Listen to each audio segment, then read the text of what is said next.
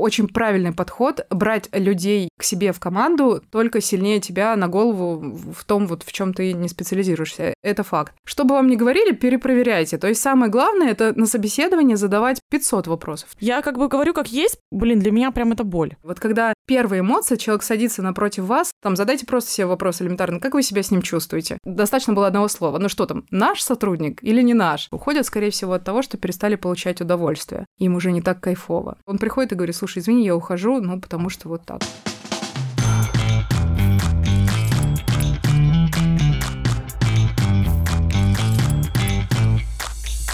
Привет, Настя. Привет, Аня. Рассказывай, как твои дела. Мои дела хорошо. Учитывая тему нашего сегодняшнего эпизода, я, наверное, должна рассказать, сколько у меня человек в найме. Один. Поздравляю.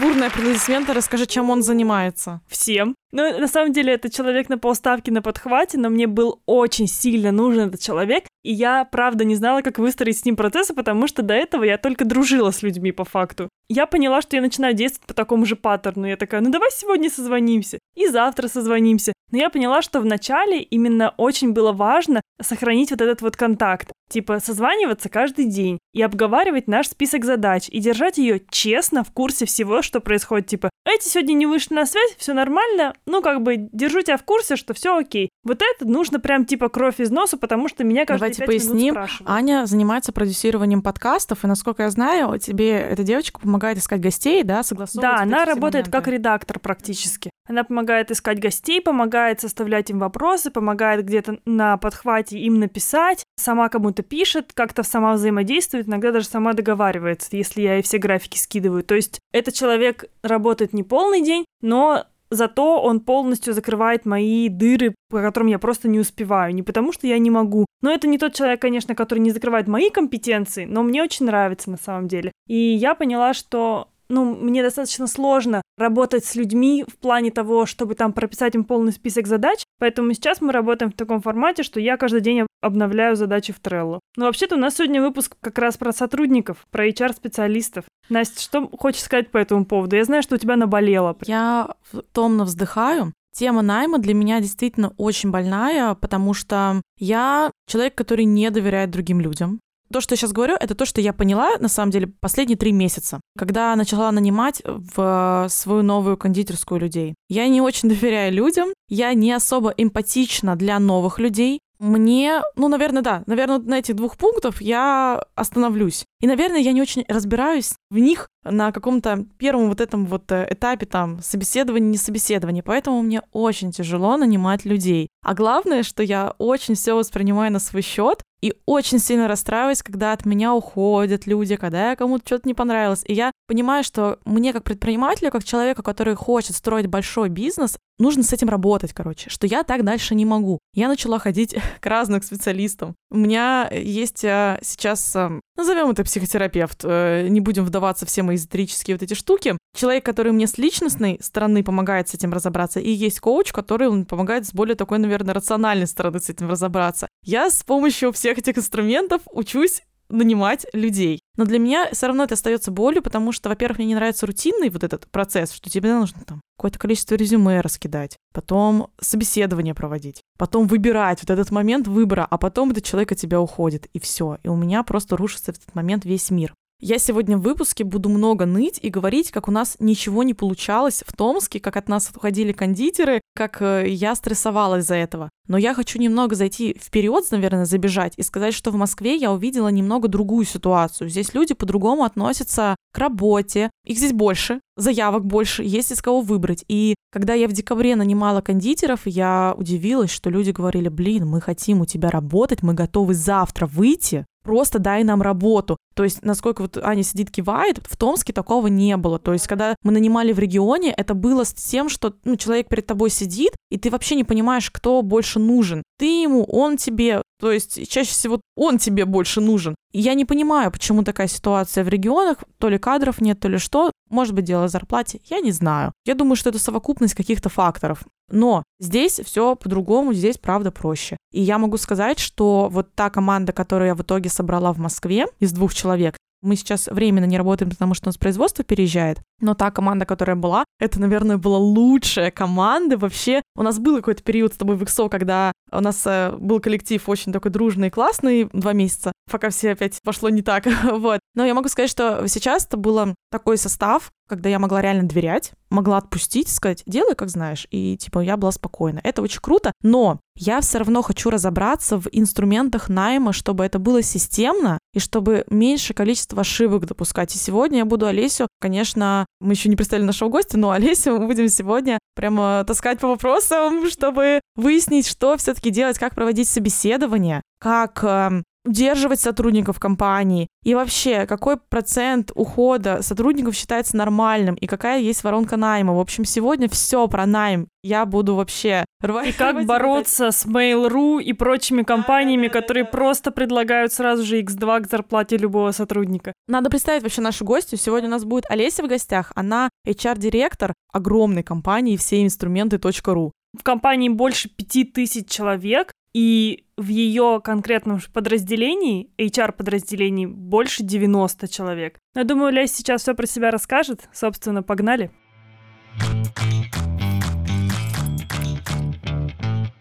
Олеся, привет. Привет. Расскажи о компании, чем вы занимаетесь, количество ваших сотрудников, оборот, вот, короче, чтобы нашим слушателям понять масштаб вообще вашей компании. С удовольствием. Это вообще самое мое любимое рассказывать о нашей компании. Так, если понимать, все инструменты .ру — это интернет-гипермаркет, где можно приобрести абсолютно все для отдачи дома, строительства и ремонта. Сейчас у нас уже 370 розничных точек. В компании работает более 5000 сотрудников. Но если говорить про оборот, 2020 год — это 36 миллиардов рублей, что составляло 58% роста год году, ну, получается, относительно 2019. На этот год у нас стоит не менее амбициозная цель вырасти еще на 50%, ну, то есть это там порядка 55 миллиардов и больше. Мне кажется, вы самая большая компания, которая приходили к нам в подкаст. Личный рекорд, да?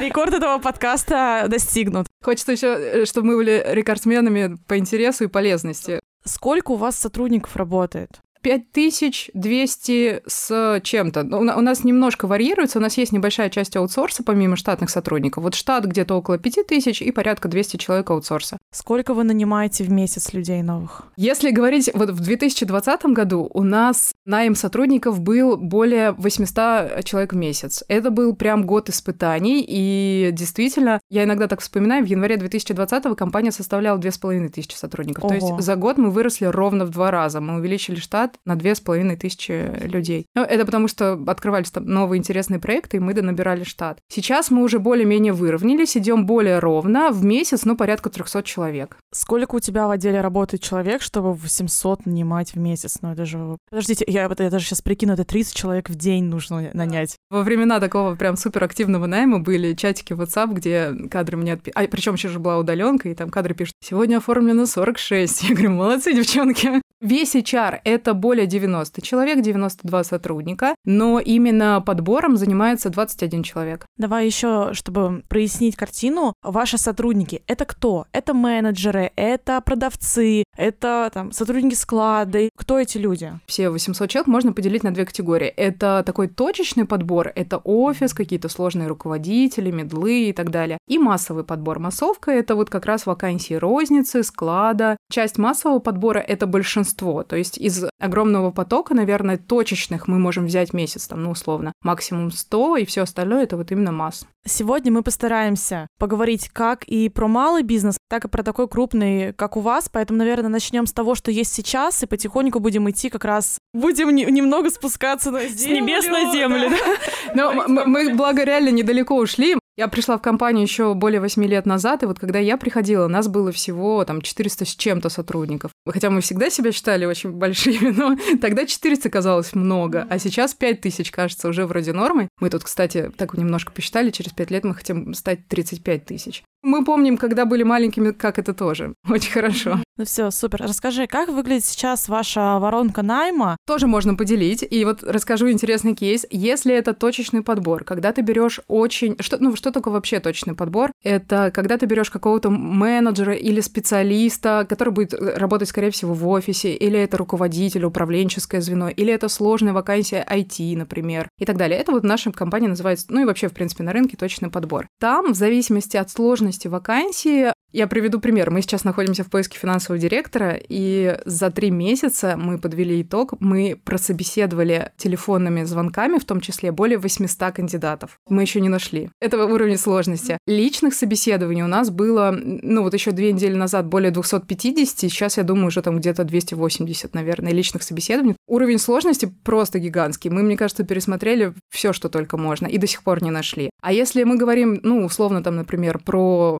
ну, например, бухгалтер. Бухгалтера мы найдем в среднем за две, ну, может быть, три недели, и для того, чтобы нам его найти, нам нужно будет, наверное, пригласить около 20 человек, и вот, наверное, из 20 одного мы точно найдем. На собеседовании именно 20, да? Ну да, чтобы 20 именно дошли, и одного мы из них возьмем. А если говорить про линейных сотрудников, например, там, кто в рознице у вас работает? Розница — это примерно воронка 30%, то есть, условно, если мы обзвонили 100 кандидатов, то из них там 30 человек мы наймем. Я думаю, что эти цифры, их важно держать у себя в голове, потому что у меня вот очень часто происходит такое разочарование. Типа ищешь кондитера, провела там 10 собеседований, ни одного не взяла, я фиговый работодатель, все ужасно, вообще никого найти не могу. И я очень долго жила с этой мыслью в голове, пока не узнала о воронке найма как раз, что есть на разные позиции вот определенные эти конверсии, это просто себя как предпринимателя можно успокоить э, и понять, что у тебя все нормально, блин, с тобой все окей, как бы. Это норма по рынку, поэтому круто, что ты рассказала вот как раз по трем таким а, основным позициям, да, категориям, да, чтобы было понятно. Расскажи, как вы нанимаете, на что вы смотрите при поиске кандидата, на хардскиллы, на софтскиллы. Я не понимаю, на что вот мне смотреть в первую очередь. С удовольствием поделюсь. Вот еще к предыдущему сказано, что хочется добавить абсолютно нормально. И причем, чем больше общаешься с другими компаниями, тем больше понимаешь, что сейчас мир меняется, и это очень классно. И ценность человека, ценность позиции сильно выросла. То есть сейчас уже компании борются за то, чтобы сотрудники у них работали. Компании борются за то, чтобы найти самых сильных, самых классных. Ну, э, это очень хорошая тенденция. Но плохая с точки зрения, что удлиняется время поиска, и действительно теперь нужно прособеседовать. Я просто почему вспомнила, вспомнила сейчас, что раньше, если ты собеседуешь, например, 5 топов, и из них никого не выбираешь, это был такой значок, надо что-то менять в инструментах подбора. 5 прособеседовал, точно что-то пойдет не так. Сейчас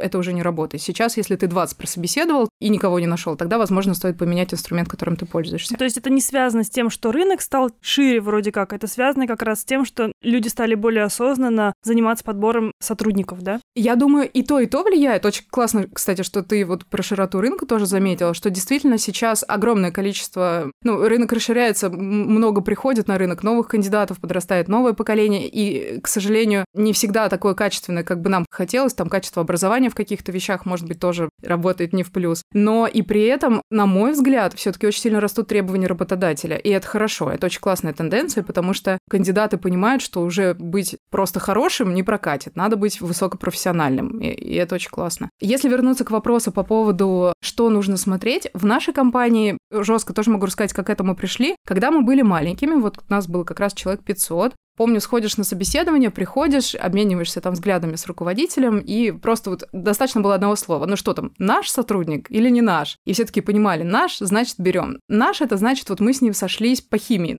Ну, нам было кайфово вместе, мы друг друга почувствовали, когда нас стало полторы тысячи, вот этот наш не наш уже перестал работать, потому что, ну, нас уже слишком много. У одного одни взгляды, у другого другие. Ну, вот что такое наш, немножко все таки расходится в разных пониманиях. Нас стало 2000 сотрудников, мы тогда съездили, помню, в Силиконовую долину, обменялись опытом с Гуглом, Амазоном и остальными компаниями и привезли оттуда как раз такое очень простое и понятное ДНК. Что такое ДНК в нашей компании? Это качество идеального сотрудника, все инструменты, ну, такой все инструментовец. Их у нас было 7, их составили топ-менеджеры менеджеры — это только вот такие личные качества. Туда, например, входят работа в команде, открытость сознания, честность, ответственность. Девять вот таких качеств. После того, как топ-менеджеры их набросали, мы их отдали всей команде. Вот мы выслали на 2000 сотрудников, сказали, ребят, по нашему мнению, идеальный э, сотрудник все инструмента, он такой. Нам пришло более 500 разных отзывов. Ребята написали, а мне кажется, вот здесь не хватает э, честности, а мне кажется, вот здесь очень важно добавить ответственность. И вот я почему про честность и ответственность вспомнила, что как раз они у нас появились, команда сказала, что, ребят, если вы не добавите честность и ответственность, это будет не идеальный все инструменты.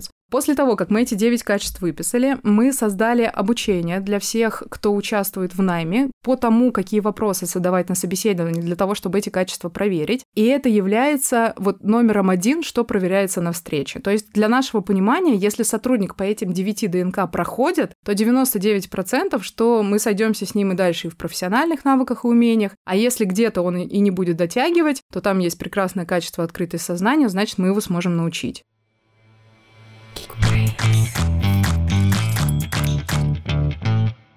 Саш, привет! Привет! Скажи, ты когда-нибудь нанимала людей? Слушай, у нас в прошлом году, в апреле, как началась пандемия, у нас почему-то начался очень сильный большой найм в команду. И я там не знаю, знаете ли вы про цифры немножко Geekbrains. Мы с апреля прошлого года из 150-180 человек сейчас доросли до 600. И, конечно, да. В один момент я подумала, что я переустроилась работать HR. Каждый день у меня были собеседования, каждый день я в команду кого-то, в общем-то, искала, и они были очень разноплановые. У нас были раньше кросс-команды, как раз-таки одной из них управляла, и поэтому очень много найма было. Офигеть. И как тебе этот опыт? Слушай, прекрасен, повторить не очень хочется. Есть свои прелести в этом, когда ты очень с многими людьми знакомишься, потом уже начинаешь думать не про то, что этот человек плохой, он не подошел, а просто ты понимаешь, например, что, блин, а мне нужно чуть другой, потому что вот задача другая. В целом-то человек хороший, специалист классный. Просто не сошлись, потому что у него там, например, другие какие-нибудь амбиции или другие какие-то свои задачи. Вот, они не очень сходятся с бизнес-задачами или что-нибудь другое не совпадает. Вот, и на это уже смотришь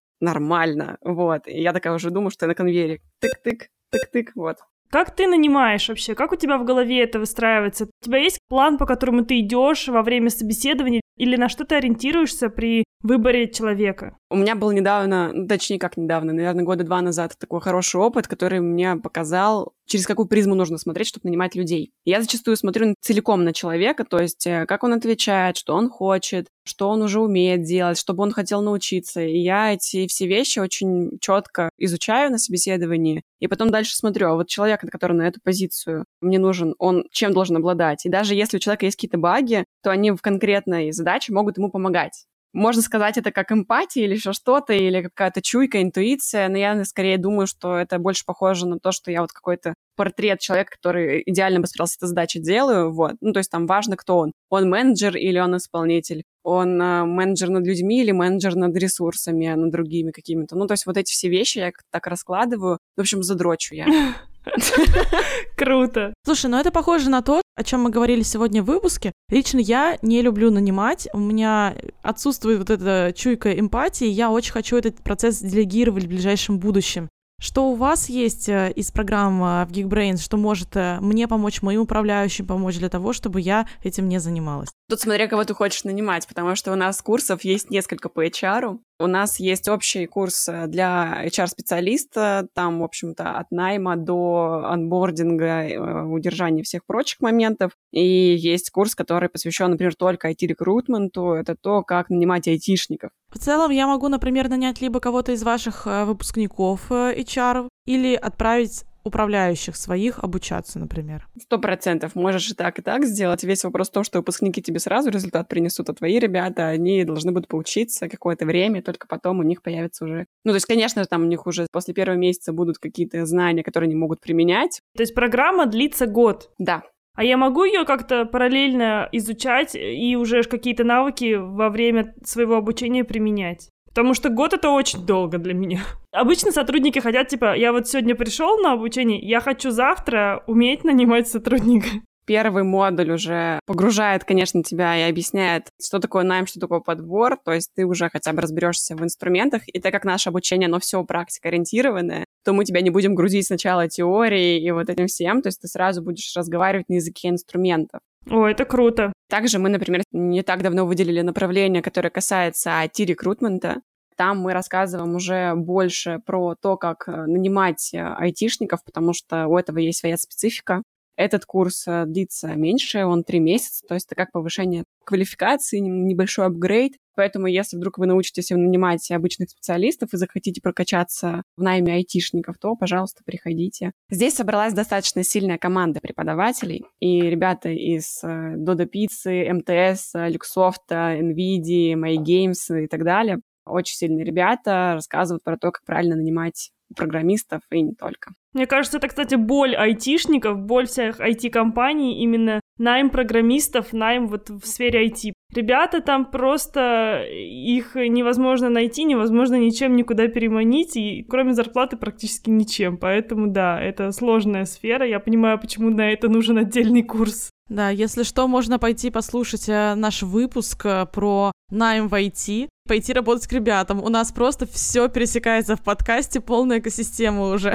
Я скажу больше этой весной это просто стало очень сильно заметно, почему вообще выделилось такое направление, как рекрутер в IT. Тут дело в том, что последние новости мира IT, очень много айтишников сейчас э, требуется в разные компании, и этот бум вообще абсолютно сильно произошел вот как раз-таки весной. И когда мы начали говорить о том, что вот, айтишники подорожали, то просто в один момент подорожали и IT-рекрутеры, друзья мои. Вот так вот. Так что все в этом мире взаимосвязано. Класс. Итак, ссылки на курсы у нас в описании, так что переходим, прикидываем своим друзьям, которые хотят много зарабатывать. На этом я закончу свой спич. Спасибо, Настя.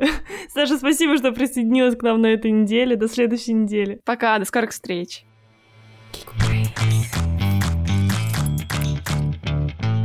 Расскажи, как вообще это изнутри выглядит. То есть, ну понятно, что мы все ищем самого идеального, прекрасное солнышко во вселенной будет наш сотрудник Васечка. Как понять, что вот этот вот Васечка, у него открытое сознание, и вот он честный. Приходишь такой, ну вот я очень открытый человек, вот что мне говорит человек, вот я ему верю вот так вот. Типа, вот он сидит и он говорит, я делал 100 проектов, все 100 успешных. И я такая, вау, какой молодец. Наверное, и чтобы не описывать прямо вот какую-то теорию подбора, я могу просто сказать, что что бы вам ни говорили, перепроверяйте. То есть самое главное — это на собеседовании задавать 500 вопросов, 1000 вопросов. Говорит он, что я сделал 100 классных проектов. Цепляйтесь, а какой был самый классный? Вот такой. А что было там классного? А кто его вел вместе с тобой? А что тебе там не понравилось? А что тебе понравилось? А можно было этот проект сделать не за два месяца, а за один или за две недели? А что тебе там хватило, а что не хватило? А можно было его сделать не за 500 рублей, а за 100? И смотрите, как человек рассуждает, какие выводы делает, какие решения. Если недостаточно кейсов из его опыта, скажите свой кейс, там, приведите какой-то пример и прям копайтесь до сути. То есть чем проще он будет говорить, чем понятнее, чем конкретнее, тем, значит, это более вот такой реальный, хороший кандидат, которого точно можно взять, который не рассказал, как это корабли бороздят вселенную, а вот он реально на практике сможет применить то, что знает и умеет.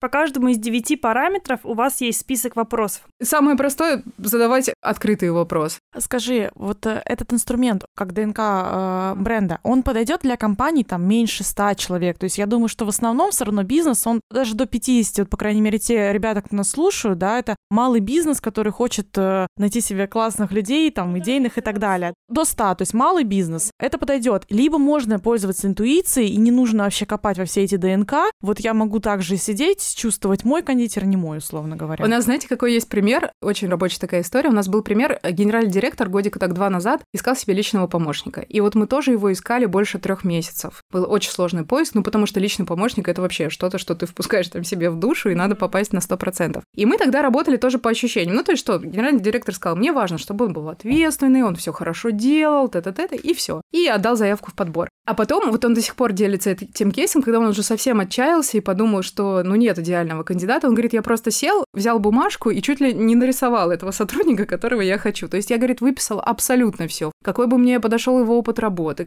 как он решает задачи. Вот все выписал абсолютно. А, интересы. Ну, внешне, конечно, нет. Ну, типа нет, не внешне, я имею в виду внешне и вне работы интерес. Да, э, это очень важно один из первых вопросов на интервью, который задает генеральный директор, расскажите о себе не с профессиональной точки зрения, а именно с личной. Чем вы в жизни занимаетесь, какой вы человек вообще есть. Вот, он выписал на листочек, и вот вы не поверите, мы нашли за 2-3 дня, буквально там меньше недели прошло, когда мы нашли идеального кандидата. И он до сих пор всем говорит, кто затрудняется в поиске, садитесь, выписывайте на листок. Очень многие компании идут сложным путем, начинают делать какие-то сложные профили компетенций, выписывать разные 100-500 разных проявлений одного качества в разных вариациях. Вот чем проще вы это сделаете, тем больше это заживет реальной жизнью в компании. И чем проще, тем лучше. Так все-таки хардскиллы, софтскиллы, на что смотреть? Для нас в первую очередь это именно личка. Личка — то, какой человек, какие у него ценности в жизни, как он видит свое развитие, от чего получает удовольствие, как он видит свое будущее, именно это. Если мы здесь совпадаем, то дать ему профессиональные знания несложно. А как ты думаешь, в стартапе это применимо или все-таки лучше закрывать какие-то свои дыры в бизнесе, отсутствие своих компетенций более профессиональными кадрами? Ну, там, типа, может, человек будет недостаточно эмпатичный, но зато он там будет хорошим, классным работником, вот таким, типа, хардовым. Mm-hmm. Вот, возможно, там это стартап какой-нибудь IT, или там им нужны программисты. Ну, программисты же не обязательно должны обладать софт-скиллами. Ну, там делает что-то, ну, делает. А при этом их маркетолог должен обладать этими софт-скиллами. У меня на самом деле тут вопрос немного из другого даже идет, что если я, например, как стартапер, владелец малого бизнеса, буду полагаться только на софт-скиллы, то компетенции сотрудника закончатся на моих компетенциях. А по идее мне нужно, чтобы человек больше разбирался в той или иной сфере, чем я, для того, чтобы было сделано более качественно. Очень правильная политика, и это, в принципе, очень правильный подход брать людей к себе в команду только сильнее тебя на голову в том, вот в чем ты не специализируешься. Это факт. Что основное? Вот если вы в личных качествах не сходитесь, то какой бы классный профессиональный бэкграунд у него не был, не надо совершать ошибку и не надо брать этого человека на работу. Если сильно поджимают сроки, лучше взять идеального по личным качествам, не дотягивающего где-то профессионально, и вложить деньги в его развитие, обучение, отправить его там за границу на какие-то суперклассные курсы, все что угодно, вы в моменте потратите больше, но на долгосрок вы потратите меньше, чем вы потом сотрудника неподходящего по личке уволите, начнете искать заново, Поэтому, безусловно, мы не возьмем, да, наверное, финансового директора без знаний важных основ. Это факт. Но мы никогда не возьмем финансового директора также, который вот будет расходиться в наших ценностях, или мы поймем, что вот у него эмпатия это там супер важно для руководителей. Если это отсутствует, никакой каши не получится. Классно, что ты это сейчас сказала, потому что действительно у многих есть такое, что вот сотрудник, он просто линейный человек, он просто работает и выполняет качественно свою работу, ни на кого не смотря вот так, зашоренно, короче. Это на самом деле правда важно. Я согласна, что человек должен быть в первую очередь еще и эмпатичным и отвечать каким-то запросам личностного характера. Как я на собеседовании? Я его вижу первый раз. Вот опять возвращаясь к вопросу об собеседовании, как я пойму, он эмпатичный внутри просто интроверт? Или он человек, который будет ходить и там бе-бе-бе, такие тоже просто были, да, которые приходили, а потом все у вас неправильно и... Да, бывали люди, наоборот, супер эмпатичные и супер... Даже суперактивные. Да, они сразу же как-то проявляли инициативу, но потом выяснялось, что их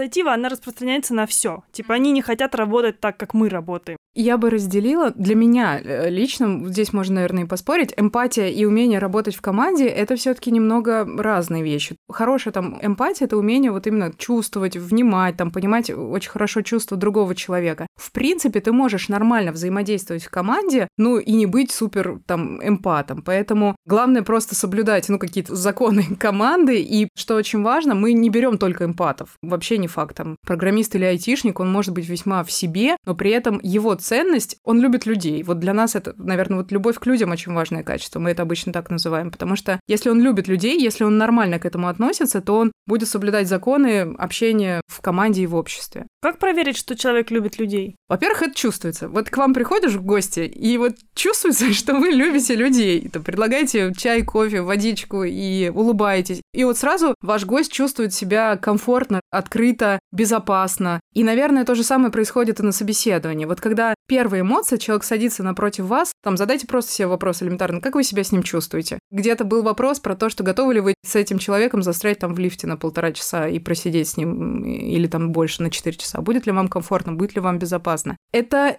не очень стопроцентный метод, потому что вот именно чуйка вот такая, потому что если не очень большого опыт собеседования, она может подвести, и вам может быть кайфово в общении, но при этом человек вот просто подстроился под вас, он смог это сделать. Здесь, наверное, очень важно выцеплять как раз-таки прошлые кейсы, прошлые опыты, спрашивать, что для него важно в работе, в людях, что он ценит в людях, в команде, какие для него ценности важны, чтобы были у его коллег. Приводить ему примеры, ну, не знаю, какой-то кейс, например. Как вы поступите в ситуации, когда вся команда, например, хочет поступить, как-то сделать, если на примере кондитерской, розовые кексы, а вы хотите зеленые. Вот как вам договориться, выстроить взаимодействие? Просто приводить огромное количество примеров и слушать, как человек рассуждает. Если сомневаетесь, то приглашайте его посидеть с вами и сделать какое-то задание вместе. Это универсально и всегда проходит. Если человек смог за 40 минут собеседования себя продать, то за 3-4 часа рядом вы точно поймете, какой он есть по факту.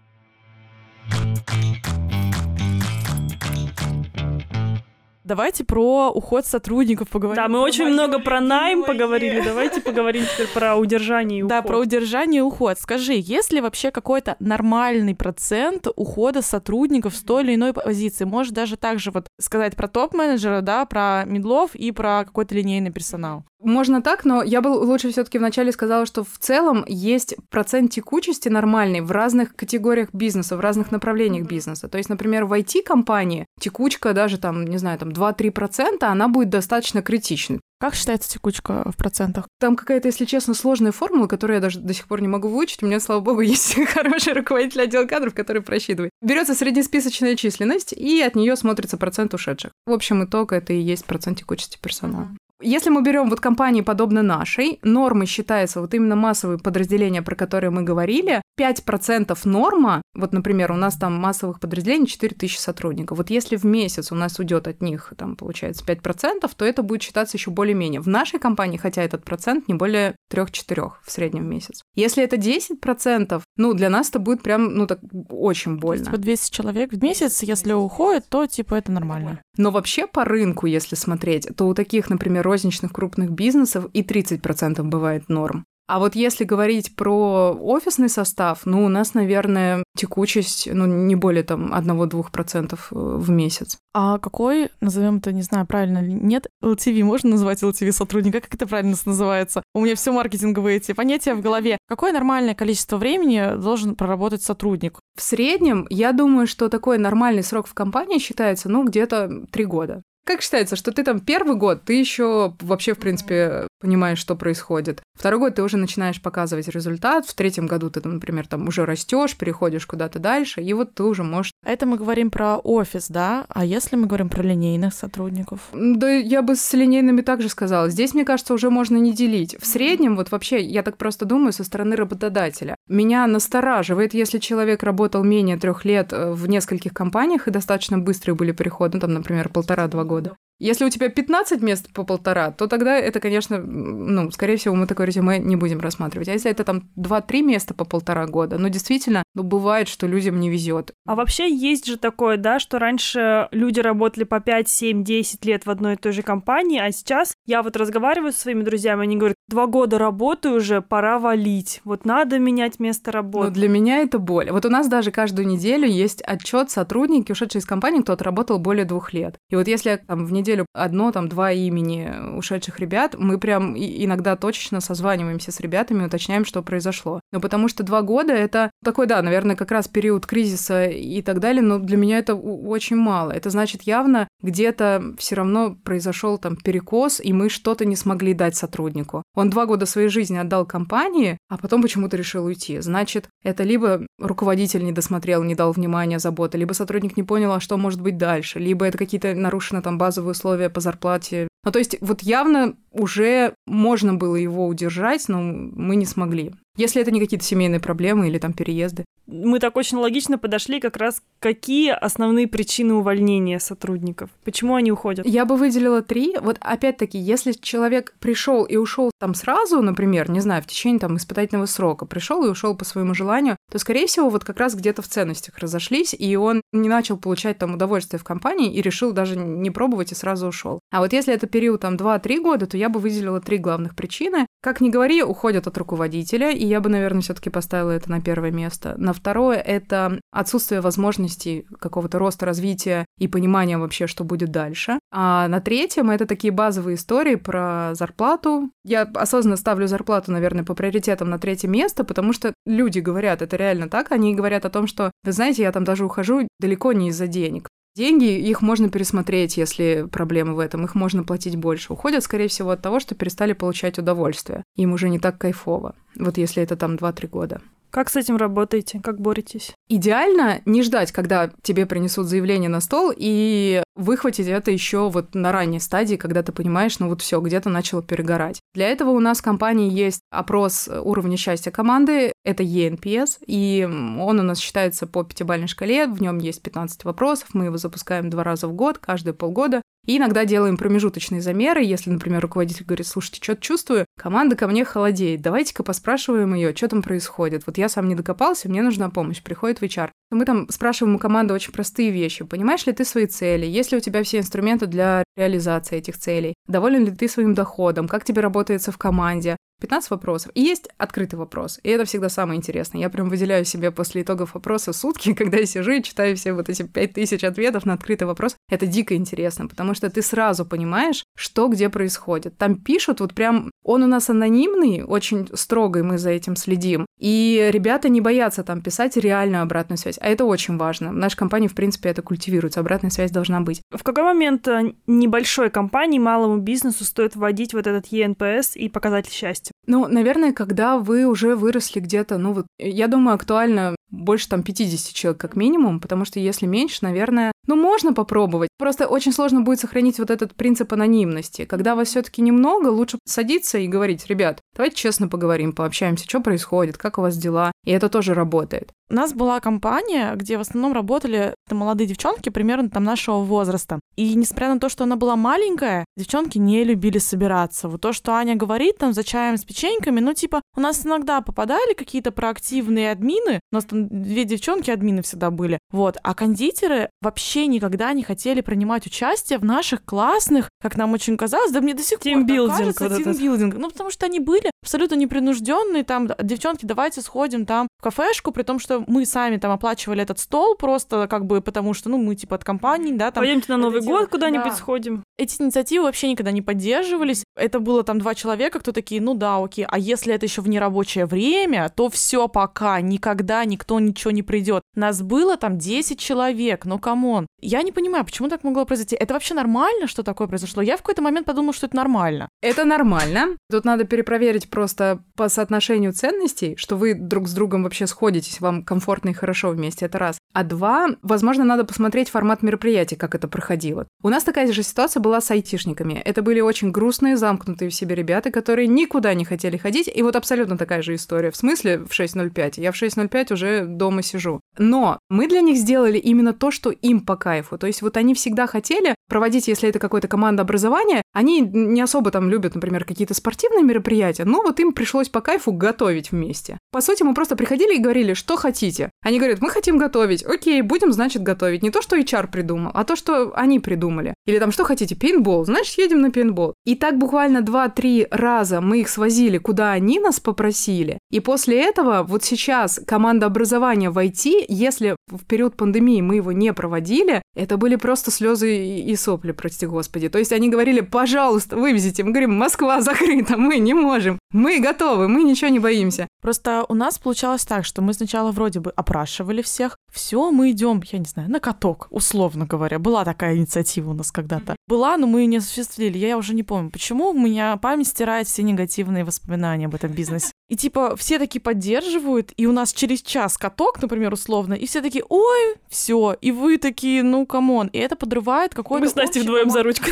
Да, да, да. И у нас опять вот этот тимбилдинг, который у нас с Саней проходил каждые выходные за вином. У нас это так отличная команда. Команда вот это, да, да, да. И смешно, и грустно, а мне ж обидно. То есть я же как бы как руководитель вообще-то вкладываюсь в это. Это не только мне надо, ну, как бы мне хочется, чтобы всем было приятно. А вы потом общались, как-то спрашивали, ну, команду посадить, сказать, слушайте, что пошло не так? Ну, типа, ну вот я дома там с парнем посидела. У нас такая тоже история была. У нас в компании принято проводить субботники. Была плохая доходимость, а мы сразу не сообразили, почему. А потом к нам кто-то сказал, слушайте, а мне просто ребенка в субботу не с кем оставить, в садик не отведу. И мы сказали, ну, давайте, конечно, с детьми. И пришли с детьми, и пришло очень много людей. И вот все с того уже давнего времени, уже больше пяти лет назад, просто они проходят с детьми. Для команды очень важно какие-то встречи, тусовки, вот обмены знаниями, обмены опытом, вообще рассказы о какой-то обычной простой жизни, какие-то общие интересы, вкусы. Это же все как раз-таки и создает про это удержание, про то, что ты уже, помимо того, что у тебя классная работа, классная зарплата, классные цели и так далее, у тебя есть еще и офигенно классные люди рядом, которых ты ни на кого никогда не применяешь. А для меня больно работать потом с таким человеком. Я чувствую, как будто меня предали. Я как бы говорю, как есть, блин, для меня прям это боль. А вот мне интересно, действительно, есть ли какие-то такие вот показатели, по которым ты понимаешь, что человек увольняет увольняется не потому, что он хочет уйти, а потому, что он хочет, чтобы что-то произошло в компании, какие-то изменения. Ему повысили зарплату, поменялся коллектив, изменилось отношение начальника, но он не может это напрямую сказать, и он сейчас вот увольняется. Бывает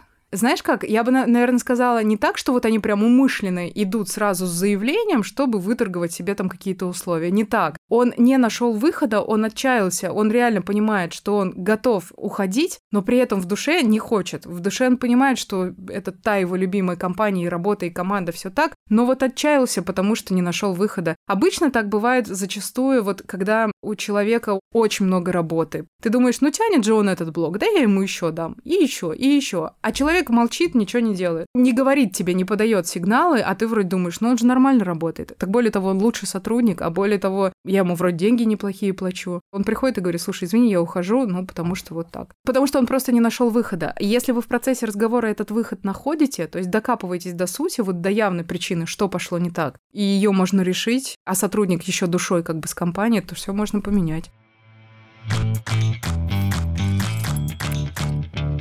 Как находить сотрудников, когда есть такие компании-гиганты, как Сбер, как есть, давайте, э, общепит, условно говоря, кофемания, шоколадница, которые готовы дать весь соцпакет и вообще поставить тебя уже как штатную единицу, у тебя там все будет, ты стартап или даже не стартап, но просто не Сбер и не Яндекс, ты не сможешь маме сказать, что мама работаю там. В Mail.ru. Чем заманить человека? Очень хороший вопрос, потому что это сложно, и это как раз-таки вот сейчас боль, особенно если говорить вот про тех же там IT, компании перекупают айтишников просто зарплаты X2, X3, при этом сразу давая там бонус в размере нескольких зарплат только за то, что он пришел к ним в компанию. То есть там просто, ну даже, наверное, не меркантильный человек просто как бы захочет ипотеку погасить. То есть такие случаи бывают. Но э, для этого нужно, первое, все-таки не для всех важны деньги, и как бы то ни было, очень важно работать вот как раз с командой с точки зрения, чтобы он на своем месте чувствовал себя хорошо, чтобы ему нравилось, что он делает. Вот если очень правильно, в принципе, человек встроен, то тогда шансы то, что он куда-то перебежит или уйдет, э, становятся меньше. Как находить на рынке? Сейчас и тоже из плюсов для кандидатов становится важно, что компания транслирует в мир. Это первое, поэтому очень важно, чтобы вы транслировали, ну, вот какую-то правильную политику, правильно несли пользу в мир. Это HR-бренд называется. Да, и, и правильный HR-бренд, правильная какая-то миссия должна быть у компании, даже у маленькой. И у маленьких компаний есть огромное преимущество. Там еще нет вот этой большой бюрократической системы, которая есть э, там в Сбере, в Яндексе, еще где-то, еще где-то. Все же вырасти где-то в крупном бизнесе сложнее, чем сделать это в мелком. И мне кажется, на этом очень важно делать упор. То есть говорить о том, что, слушай, мы развиваемся, просто безграничные возможности и а, реально задавать темп. То есть не просто говорить, слушай, ну мы вот сейчас тут небольшой бизнес, три человека, ну вот скорее лет через пять нас будет, ну, может быть, пять там, ну вот мы тут делаем что-то свое, ну и как бы делаем. Ну тогда шансы найти классного точно минимальные. А вот если у вас сейчас там три человека, но вы расскажете о том, что смотри, какая классная стратегия, мы хотим стать вот здесь, вот здесь, через 15 лет выйти там в страны СНГ и вообще и зарядить вот этим, и тем, что человек может быть вот плечом к плечу с этим драйвером, с основателем, с бизнесом, ну это же огромного стоит. И что он с нуля будет выстраивать все процессы. Я думаю, что на этом надо играть маленьким компаниям. Я думаю, нужно искать тогда людей себе таких достигаторов, которые тоже идейные. Это очень сильно чувствуется, это расслоение как раз в таком бизнесе, вот как мы с Аней были, там, в кондитерском, например. У меня прямо два было очень классных примера за последние полгода. Один кондитер, который ко мне пришел, она ушла, ну, как мы постажировались, и она ушла почти там со стажировки, потому что, он говорит, так у вас же ничего не выстроено. Так я говорю, так я тебе это и говорила на собеседовании, что у нас тут ничего не выстроено, мы сейчас с нуля с тобой продукт запускаем, ну офигенно же. Она, нет, страшно, ужасно, потому что, ну, кондитеры привыкли, что они приходят, тех карты есть, твое рабочее место, с 8 до 8, не дай бог, задержали, все там истерика. Приходит следующая девочка через неделю ко мне, и я вот это все накидываю, она загорается, она взяла на себя очень много классных, ну, таких обязанностей, которые, ну, по разработке именно продукта, и ей нравится. Я знаю, что ты слушаешь наш подкаст. Кстати, вот я в подкаст наш ныла, короче, что у меня все плохо в найме, я начала понимать, что есть такие люди, которые тебе как раз идейно подходят, и они кондитеры в Москве. Когда я начала нанимать здесь, потому что я увидела, что здесь живут такие люди, которые готовы идти с твоим брендом, и им интересно. И когда я рисую вижен какой-то, как мы видим эту компанию, то я вижу, что люди, которые со мной работают, они тоже загораются. Поэтому у меня появилась надежда. Так что, ребята, если вы живете, работаете в регионах, переезжайте в Москву. Да, Спойлер, нет, нет. Я бы тут единственное добавила, главное всю команду только достигаторов не набрать, потому что обычно еще ошибка вот как раз компаний и руководителей в целом начинающих бывает, что ты сам такой предприниматель, типа такого, все давай делать, строить и так далее, и у тебя вся команда такая. И потом, когда ты понимаешь, так, а кто у нас вообще за бюджет отвечает, а кто у нас вообще там бумажками, это тоже необходимая работа, или кто у нас вообще там хоть какие-то процессы успевает регламентировать или описывать. А мы в какой-то момент в компании при регулярной оценке руководителей поняли, что мы делаем акцент только на точке роста, только на слабые стороны. Мы всем говорили, слушай, вот ты какой-то неинициативный, качай свою инициативность, качай, качай, качай. И мы поняли, что мы не делаем акцент на его сильные стороны. Да, возможно, он не супер инициативный, но он так классно выстраивает процессы, вот базовые, которые есть, он так классно подбирает правильных людей на места, так лучше бы мы на этом его фокусировали и правильные проекты ему подбирали, чем мы его заставляли там делать то, что у него нет. Поэтому очень важно качать, не забывать качать свои сильные стороны в том числе, а слабые просто при возможности делегировать. Я, кстати, вот, наверное, этой стратегии вообще, она мне ближе лежит, когда ты видишь в человеке какой-то там в себе или вообще в другом это человеке, что вот это классно идет, и лучше туда больше ресурсов направить, чем дотаскивать что-то слабое. Мы начали говорить как раз про эффективность вашей команды. У вас такая огромная команда, я уже не говорю про то, как 50 там, человек эффективно следить. У вас-то вообще... Как вы отслеживаете эффективность? Вы отслеживаете руководителей, сотрудников. Что вы делаете, чтобы понять, что человек вообще не просто так у вас работает? У нас есть менеджер 7B, если перевести на русский, менеджер по компенсациям и льготам. И вот в его обязанностях есть контролировать как раз нормы производительности по подразделениям. Вообще за нормы производительности отвечает сам руководитель. Очень важно, чтобы у каждого руководителя было понимание, почему у него сейчас работает 15 человек человек, например. В продажах это выручка на человека, сколько тебе приносят. Там, в принципе, легко просчитать хоть выручки на человека, хоть там в прибыли на человека. На складе это количество операций, которые делает сотрудник. Берешь все количество операций вообще, делишь на количество людей, и вот понимаешь, что там происходит. Вот вообще, как посмотреть, эффективно ли работает компания с точки зрения персонала. Это обычно считается выручка всего на человека, то есть берется вся наша выручка, делится на количество людей среднесписочное, которое было за весь год, и вот мы смотрим, в среднем у нас была выручка вот такой. Вот этих данных очень сложно найти по рынку, поэтому мы в основном сравниваем себя с собой же. Год назад, сейчас и какой мы планируем. Это первое, выручка на человека. Второе, это в целом процент фонда оплаты труда, процент фот от выручки. Ну, в принципе, процент фот можно поискать данные по рынку и понимать вообще, насколько вы эффективны ну, или в среднем, кажется, около 20. От 20 процентов, если это услуги, то там может быть до 90, мне кажется. Это ну, про процент фот? Да, да, да. Ну, если там ты тоже посчитать. А я пытаюсь посчитать ваш процент выручки на человека. 11 ну, миллионов 600 тысяч в год. То есть миллион примерно в месяц. Ты все правильно посчитала. Где-то миллион в месяц на человека. Наш средний хороший показатель, к которому мы стремимся. А ну, сейчас там где-то чуть поменьше у нас получается. То есть у нас штат чуть подрос, и пока мы не догоняем. Скажи, когда компании нужно вообще открывать свой HR-отдел или просто нанимать HR-специалиста? Как мне понять, что этот день настал? Я, кстати, в самом начале, когда ты сказала, что ты испытываешь сложности с подбором, подумала, тебе бы, может, посмотреть в своей команде, если кто-то, кто смог бы тебе уже в этом помочь. Реально рулить бизнесом даже маленьким, при этом искать где-то на HeadHunter резюме или через знакомых, собеседовать самой же, вспоминать, что надо еще 15 человек, это очень сложно. Поэтому вообще, мне кажется, потребность в HR появляется, ну там, когда вас становится уже больше пяти человек, и вам нужно еще, точно, возможно, это будет не отдельно выделенная функция, но человек в твоей команде, который умеет к этому склонность, и он вот как раз может помогать вам организовывать какие-то мероприятия, он будет таким амбассадором. Приходите и говорить, слушай, кстати, там такая идея есть классная, сходить там в боулинг пострелять, я вот говорю тебе, точно огонь. То есть он будет таким своим, но при этом и помогать тебе выполнять HR-функцию. А думаю, прям вот как отдельное подразделение появляется потребность у всех по-разному. Но думаю, что когда у вас там человек 50, то это уже 100%, хотя бы там один-два человека HR потребуется.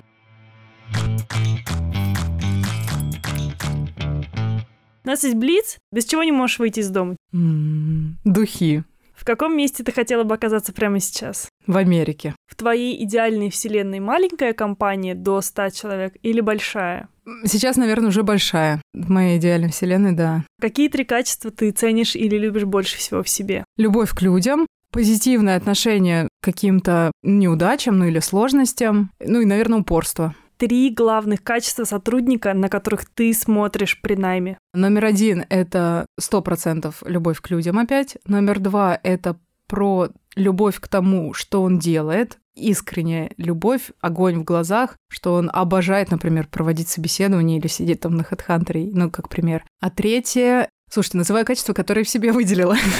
А третье это, да, непокладаемая вера в успех и упорство дожимать любое. Как удивительно, кстати, я думала, я другие назову, а назвала те же самые, что и в себе. Вот она, ловушка. Да, ищешь компанию себе. Да, да, да. Но на самом деле, правда, я таких ищу.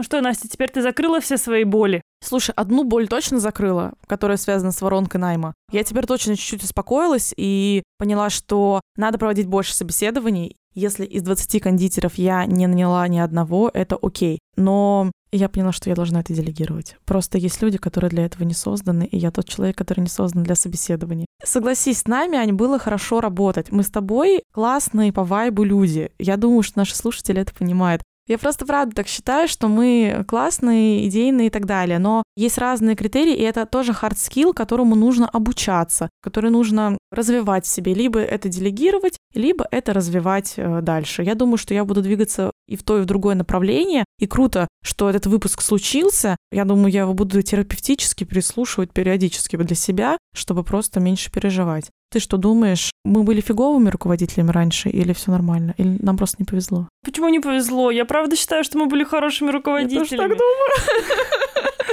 Не то, что это не, не везение и не невезение. Я не считаю, что у нас был очень плохой коллектив. Не, коллектив был хороший, текучка была большая. Но текучка, я думаю, что она просто у нас такая в общем в этой сфере. То, что говорила Олеся про 2-3% в IT-сфере, это действительно нормальная текучка, она большая считается как раз потому, что человек входит в долгосрочные такие отношения, в котором ему нужно с нуля прям какой-то разрабатывать большой продукт, большой кусок продукта делать. Он не может просто встать и уйти завтра. Я думаю, что есть очень большая ну да, специфика отрасли. Специфика работы, да. Есть. И к тому же мы с тобой были такие движовые, что к нам приходили тоже движовые девчонки, которым хотелось двигаться дальше, да. и в совершенно других сферах. Кстати, просто хочется пару слов сказать а вообще о тех людях, которые у нас работали, потому что девочка-администратор, которая у нас работала, тоже там переехала в другой город, занимается татуировкой, флористикой и вообще всем, чем только можно. Там Еще одна кон... тоже переехала. Кондитер тоже приехала в Питер, работает в офигенных питерских кондитерских, мы поддерживаем с ней связь, периодически переписываемся. Одна девчонка до сих пор работает в нашей компании, в которой нас уже нет год. И я считаю, что это показатель, что мы сделали такой бренд, которым, ну, люди готовы оставаться и работать там долго. То есть настолько разный путь у всех. Кто-то открыл свою кондитерскую. Да, кстати. Я наконец-то могу это занести в свою копилку как плюс.